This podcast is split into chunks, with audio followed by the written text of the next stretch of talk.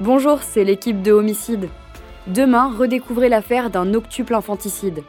En 2010, la découverte d'un néonaticide marque les esprits par son ampleur. Dominique Cotteret, une femme sans histoire, aide-soignante, timide et réservée, enfermée dans un corps qu'elle déteste, tue huit de ses bébés à la naissance. Au-delà du fait divers sordide, c'est l'histoire de cette femme que Caroline Nogueras va vous raconter et une réalité sociétale peu connue. Rendez-vous sur toutes les plateformes d'écoute.